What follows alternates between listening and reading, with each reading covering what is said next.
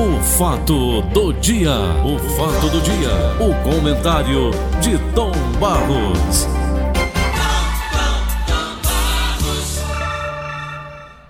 Bom dia, Tom. Cadê ele? Vicente de Paulo de Oliveira, tudo bem? Oi. Vamos café, Tom? Não, não, tô aqui é porque dá um retardo, né? Você fala e depois é que eu ovo. Ah, bom. Uhum. É o tal do delay, é isso?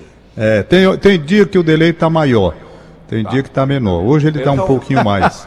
Eu vou puxar o assunto, Tom, e vou deixá-lo é, à vontade, Perfeito. tá bom? Tô aqui, se eu souber eu falo, se eu não souber eu digo Não, também. eu- Foi uma manchete que eu vi aqui na TV Verdes Mares. Sim. Terminada a CPI, eles três foram lá entregar ao Augusto Aras, que é o Procurador-Geral da República, né, da PGR, a- o, o- o- o tal do, do relatório deles lá, né? Sei, sei.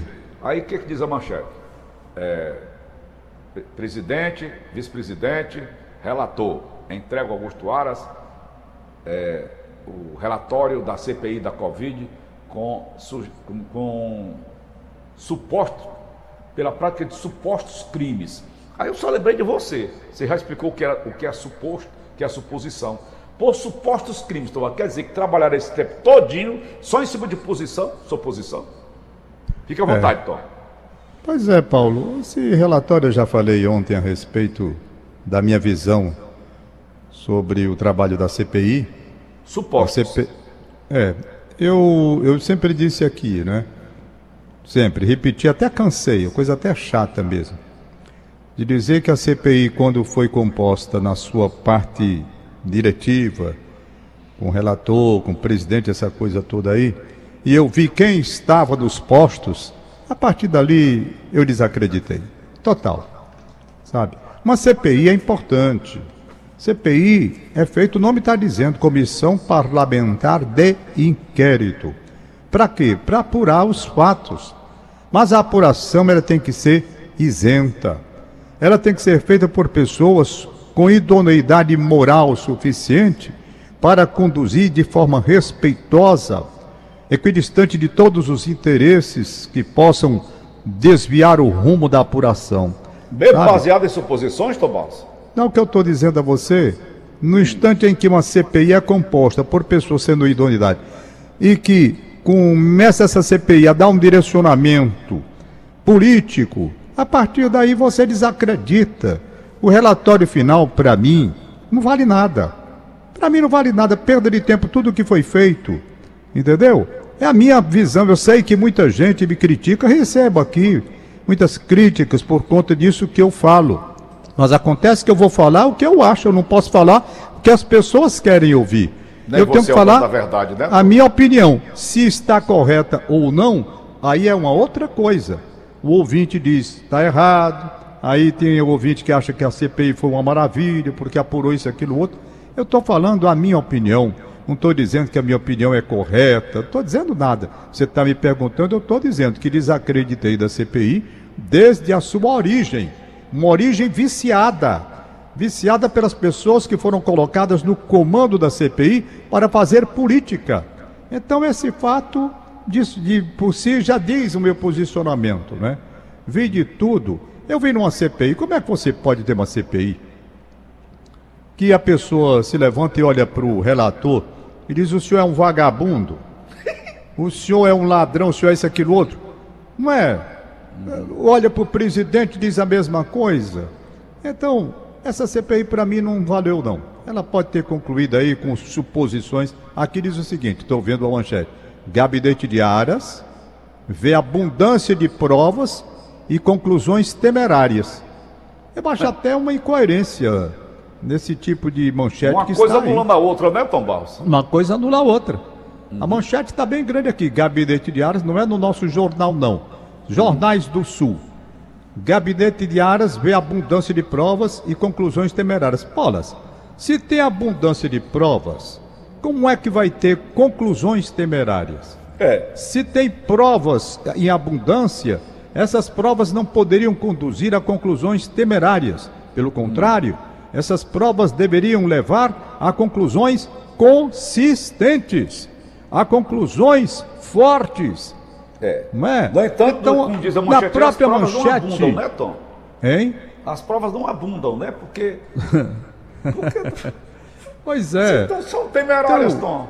Então essa coisa aí vai rolar muito. Aí você me pergunta. Vamos agora para a conclusão do velhinho aqui. Hum. Né, Vamos à conclusão do velhinho, que está aqui em casa. Vou entrar de férias dia 8 de dezembro. Já mandaram Dia me 8 é avisar ontem. Já mandaram me avisar. Tom Barros, dia 8 de dezembro. Novembro. Você estará. 8 de novembro, você estará de férias e voltará no dia 8 de dezembro. Certo? Um mês sem fazer nada. Ou por aí. Ou para o interior do estado do Ceará. Pois bem, voltando aqui ao caso, né? Te- Ô, da- Tom, com relação a não fazer nada, teve um faraó do Egito, sabe o que, que ele fazia? Ah, Ele mandava cortar o saco dos, do- do- dos empregados dele, ah. para ninguém ficar coçando o saco, não sabe, Tom? Ele, quer uma ruma de eunuco, né? Eunuco. Por que, Essa você é pode boa. cortar o saco do, né? O cara fica Os eunucos, É, né? os eunucos. É. Aí o cara diz, ah, eunuco, né? Pois bem. Aí corta, diz, o que é que o senhor manda fazer, farol? Diz, para não ficar coçando o saco. Pois é. Pois Então. eu vou ficar um mês aqui muito puto, sem fazer nada. Mas é o Tá? jeito de fazer Nada. o quê, né? Não tenho dinheiro mais para viajar. Nem eu. Estou falido. Dois. Falido. Estou contando as viagens aqui, chamando a Beth e os meninos, olha, agora só sai em grupo. Negócio de deixar voltar, não sei o que, acabou. Tem mais não. Eu vi uma matéria que você me mandou, Alexandre Garcia, dizendo que a gasolina do Brasil é a. não é cara como a gente imagina, não. Ela está em 70 lugar, né, do mundo. É. Agora, o que ele esqueceu de dizer na matéria, que com relação ao valor da gasolina, está correto. Agora, ele esqueceu de dizer que aqui no Brasil nós temos um país de salário mínimo de mil reais. Não é? Mil e cem, para ser mais preciso. Perfeito? 1.100 Esqueceu de dizer que nós não ganhamos em euro. Esqueceu de dizer que nós não ganhamos em dólar. É. Então, é preciso você fazer uma análise comparativa com relação ao povo do seu país. Que é menos de 200 dólares a nível, a de, né, Tom? A nível de dólar. Então, o jeito que salário está o dólar, é menos de 200 dólares. do jeito, do jeito que está. Então, salário mínimo. É preciso que ele entenda que nós estamos num país chamado Brasil e que temos uma produção, que ele não falou, uma produção que até bem pouco tempo se dizia que era autossuficiente o Brasil na produção de É. petróleo. Eu lembro é? disso. Então, vamos para o álcool, que é produzido aqui, não vai depender do dólar lá fora. Essa coisa está mal contada. Tem. Mas isso vai ter um resultado na eleição. Não tenho nenhuma dúvida disso. Eu já disse: combustível derruba presidente, derruba governador, derruba prefeito, derruba todo mundo. Derruba. Depende da forma com que você vai tratar a questão. Derruba até rei. Derruba tudo. Na Arábia Saudita derrubou. Derruba tudo. Derruba. Derruba, tudo, sabe? Eu não quero mais tocar nesse assunto, não, que é outra coisa que também já É, está já enchendo o enjoou, já saco todo dia. Deixa aí. Daqui para dezembro, nós, quando eu voltar de férias, Hum. a gasolina já estará a 10 reais. Se Deus Certo. quiser. Então, essa é uma situação. O Brasil é o país assim, o país mais coerente que eu já vi no mundo, sabe? Nunca vi. Isso é um país maravilhoso. É. Gasolina 10 reais. O país onde bandido processa juiz. Então, é, é- é o Brasil, meu Brasil Obama brasileiro. Barack Obama. O Brasil, rapaz, aqui é fantástico, o Brasil. É, um é um país atípico, né, Tom? Rapaz, as coisas aqui, os cenários do Brasil, você não acredita. Você não acredita. Eu um dia desse fui falar sobre os cenários do Brasil, um rapaz até não gostou, disse que eu estava errado. Eu estava falando no programa do Gleison Rosa. Ele ligou muito educado, muito educado, não foi com ofensa não, dizendo que a minha apreciação estava errada. Por quê? Eu estava dizendo a ele que a mudança de cenário do Brasil é algo incomum. Se não vejamos o que, que eu estava comentando na época. Um dia desse, o homem do Brasil chamava-se Sérgio Moro. O homem das principais manchetes dos jornais, da televisão e do mundo era Sérgio Moro. Sabe? Era o homem da Lava Jato, Sérgio Moro, o maior homem do país. A estrela A do momento. estrela maior deste país, acabar com a corrupção. Aí lá estava o Lula, sentado perante a autoridade, juiz federal Sérgio Moro. O Lula reduzido a uma pessoa A comum do povo, tinha sido presidente da República e ali estava sendo acusado de uma roubalheira incomum, né? Inclusive levou até um cagaço de um procurador porque fugiu a linguagem própria das audiências, não podia chamar minha filha e a mulher estava coberta de razão. Querida. Ali no lugar para isso. Querido, minha querida. Meu querido, não estava errado. Ele disse aquele de propósito, só para provocar. O Lula era assim. Então, pois bem, quem era a autoridade? Sérgio Moro. Quem era o cara lascado? Lula. Condenado já em segunda instância. Está aí. Condenado em segunda instância. Quem poderia imaginar que um pouco tempo depois, em pouco tempo, o senhor Sérgio Moro deixasse a condição de juiz federal se envolvesse em coisas desagradáveis dentro do governo Bolsonaro, criando um ambiente profundamente constrangedor, e o Lula solto, solto, e nas pesquisas aí sendo indicado como um que pode voltar à presidência da República. É o Brasil, cara. É o Brasil. Eu estou falando cenários. Um dia desse o cenário era assim. Um era o todo poderoso, o outro lascado, condenado. Hoje um está fora da mídia, aqui ali aparece o nome dele, como candidato a presidente da República, parece dele três pontos, se não me falei memória. E o outro que ele condenou está lá em cima das pesquisas. Rapaz, esse Brasil é preciso a gente entender para saber como é isso, não é? É preciso saber. O Supremo Tribunal da República precisa ser estudado e muito estudado na sua composição como foi feita, não é? para tomar algumas decisões políticas. E assim é o Brasil. E viva a gasolina de 10 reais, que vem aí para dezembro, presente de Natal, que os brasileiros receberão. Eu já vou comprar minha bicicletinha elétrica, se Deus quiser. Olha, Paulo, para concluir. Quando você fala em bicicleta, eu já penso em assalto. É, eu estou ah, ironizando. Mas eu é preciso, difícil. eu não aguento dois carros, não. Meu bug é, é, um carro velho. Meu carro tem 40 anos, que é o bug. Eu adoro o bug. Adoro, vocês sabem disso. Se, não, se assim não fosse, eu não estava com ele há 40 anos. E muita é. gente já veio aqui comprar, inclusive o Paulo Sérgio parou aqui para comprar. Vocês sabem pois é. disso. Oi, rapaz, ele não veio aqui comprar o meu bug. É. Ele quer, ele tem uma coleção que quer. Eu digo, não, doutor, deixa o meu bug aí. E o meu bug, ele é velho, está gastando um pouquinho de gasolina mais do que, eu de, de que deveria, né? Uhum. Foi bem. E eu estou deixando ele aqui, estou rodando mais no outro que é mais um pouco econômico. Eu não aguento dois carros, não. Vou ter que me livrar de um. Só não posso me livrar de um porque tem os meninos para o colégio. Para terminar, hum. eu quero dizer a você que na minha vida pessoal particular, que as pessoas não gostam de falar de vida pessoal, mas eu dizer, é, né? a web a é um caminho, um caminho que muita gente pode encontrar para se realizar profissionalmente. Quero mandar um abraço carinhoso, afetuoso ao meu querido filho Vitor Hanover, que está na internet com seus trabalhos alcançando um êxito que está me surpreendendo. Ele me dizia, papai, aqui é o caminho. Aqui é o caminho. Eu até duvidei. E ele provou para mim, é o caminho. E realmente os resultados estão chegando. Para minha surpresa maior, além do Vitor Randolph que está nesta linha onde tem conseguido a sua vida profissional. Sua sobrevivência também, né, Tomás? É, rapaz, tá bem, graças a Deus. Se você souber os contratos que ele tem dentro de uma linha de trabalho que ele está adotando, eu estou impressionado com isso tudo. Pois bem, aí então, é festejado. Agora, eu estou surpreso, Paulo, é com meu filho Vitor Gabriel. Surpreso, mas surpreso demais, sabe? Por quê? Porque daqui a pouco ele vai ser mais conhecido do que eu. Hum. Ele hoje, quando chega do Iguatemi, quando chegou, quando chegou lá na Unifor, as pessoas pedindo para baterem foto com ele. Hum sabe?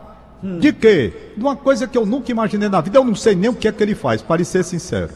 Não sei hum. nem o que é que ele faz. Uns filmezinhos que ele faz, eu já disse aqui, disse hum. até um que aparece uma cobra lá, na hora que ele está vendo televisão, aparece uma cobra, um helicóptero descendo aqui no meu quintal. É a maior esculhambação. Rapaz, pois você acredita que esse menino está ganhando uma popularidade que eu nunca imaginei na minha vida. Popularidade, ele sai na rua, as pessoas identificam e querem bater foto com ele. Internet uhum. é um instrumento. Todo mundo tem um celular na mão. Todo mundo. É. Um celularzinho na mão. Isso daqui é um negócio, olha, eu vou dizer, daqui é um negócio que dá popularidade, viu? Por isso você pergunta aí, quantos mil, não sei o quê. Quando eu fui ver o negócio aí de quantos mil esse menino tinha, eu também foi um susto. De Gabriel, ia tudo isso, ele está aqui, papai. É desse jeito que funciona a coisa. Eu ontem que cheguei no Iguatemi, as Dá pra pessoas me nós, falam... Tom? Dá não, não? Hein? Dá pra nós outros, nós velhos, idosos? Rapaz, é um tipo de trabalho que os jovens descobriram de se comunicar. Eles, É um eles têm uma linguagem é, própria, né, Paulo? É Eles um têm uma caminho do, própria. futuro. É, eu estou impressionado com isso tudo, mas estou muito feliz, porque eles Tá. estão encontrando os caminhos, sabe, para uma vida profissional digna, honesta. Não vão ficar ricos, não, mas dá para viver com dignidade. Beleza. Os aniversariantes de hoje, Manda. É, Maria de Fátima mandando um abraço para o marido dela, o Tadeu Fontinelli. Tadeu, um abraço para você, Tadeu Fontinelli, mudando de idade, recebe o abraço da Maria de Fátima, esposa dele. Meu querido amigo Nazião Feijó, de tantos tempos bons, do tempo em que a base aérea de Fortaleza era uma base aérea de Fortaleza. Hoje é um núcleo apenas. Acabaram com a base aérea na questão de aviação. Meu Deus, que tristeza. É, o Carlos André nasceu em 1939, está aniversariando hoje. O Rubão que está dizendo, o, o, o, o, Paulo. Carlos André cantou? Carlos André, sim. Osés Lopes? Quem, Osés? quem está mandando aqui o recado é o Rubão. Mário Rubens. Um abraço Rubão, ele. Um abraço também Dino Boy, boa. pai dele. Um abraço, meu, meu grande amigo Dino Boy. Dino Boy, gente boa. Gente Aniversariando a netinha Nicole, completando 12 aninhos. Sua avó, Bernadette, ouvinte assíduo do Tom Bar, manda um abraço e de parabéns. É do Monte Castelo. Nicole, um beijo pra você, neta da Bernadette. Sofia de Souza Araújo, 12 aninhos em Pacajus. Sofia, um abraço pra você também. Tom Barros. É meu aniversário, Cícero Pinto, em Natal, Rio Grande do Norte. Cícero Pinto. Cícero. Cícero Grande Pinto. abraço. Quer, Paulo? Tu já vai fazer frescura aí? Não! que é isso? Vamos nós. Vamos nós. Hum. Aniversariando é que Ana tá? Ingrid Gomes de Souza, filha do Dijaci. Ah, foi ontem isso daqui. Não, já li isso daqui. né? E nesse Rapaz, acabado por mandou falar de Jaci, hoje. Jaci Oliveira, né? Meu Deus Hein? do céu, já, já são mais de É, 30 rapaz. dias. Pois é. A senhora Ô, que eu não sei um dia desse, já foi missa de sete pro dia dela, semana passada. Quem foi? A, a- a amiga da, da minha filha Savana, que morreu lá em São Paulo, Sei. já foi a missa de sete pro dia dela, semana, já semana passada. O tempo voa, nós é que somos lentos. Vamos Rapaz? Tem eu quero para terminar, para terminar, eu quero mandar meu abraço ao Valdones, José Valdones Torres de Menezes. Rapaz, ele fez um voo especial para Porsche que você precisa ver, eu acho que você vai ver, Paulo. Ele não é deste mundo, Valdones. Nem um passarinho, nem uma águia, nem uma ave voa como esse homem voa. Eu fiquei impressionado. Trabalho para Porsche. É elétrico, é, é o carro elétrico, que é o que eu estou querendo que chegue aqui mais baratinho, com aquela bateria que o menino aí disse, o Marco, Marcos Pontes. Marcos Ponte. Aliás, rapaz, o Paulo Guedes, que cara sem educação, Que foi? ministro, chamando o Marcos Ponte de burro, rapaz. Burro? Burro, burro. Que é isso? Eu fiquei impressionado com essa história Por ontem. quê? Por causa da bateria? Rapaz, é, não, é problema de dotação de verbas para o Ministério. Você entendendo? Que é Eu fiquei impressionado, impressionado.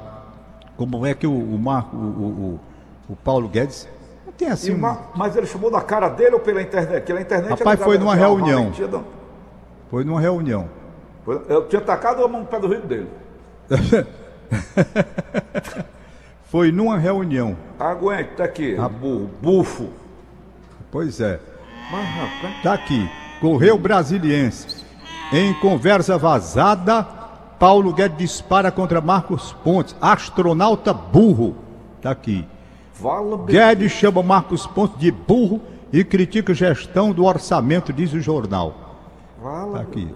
Isso daqui era para eu ter, ter comentado ontem com você. A mãe Como é que a pessoa faz um a negócio desse, né? Hein? Bota da poupança pra amanhã, viu? Tá bom, tá certo. Que vai ter desdobramento isso aí, viu? Rapaz, mas foi ontem, eu não vi nenhuma repercussão depois disso, ah, não. Então, então é fake. Não, não é fake não. Tá aqui, eu já conferi. Não é fake que que não, é pra abafaram? valer mesmo. Viu? Não é fake não. Por que que abafaram? Não abafaram não, eu acho que não, né? Tá aqui, rapaz. Tem, tem- Paulo tá em todos os jornais. É Paulo Guedes grave. para a incompetência e chama Marcos Ponte de burro. Pelo amor de Guedes Deus. está desesperado e atira para baixo ao chamar Marcos Ponte. É, Tem, tem matéria que não acaba mais. Tá bom. Tá bom? Ok, Tom. Um abraço, bom dia. Bom 7h59, dia, Tom. tchau. Valeu, valeu, valeu, valeu. Acabamos de apresentar. O fato do dia. O fato do dia. O comentário.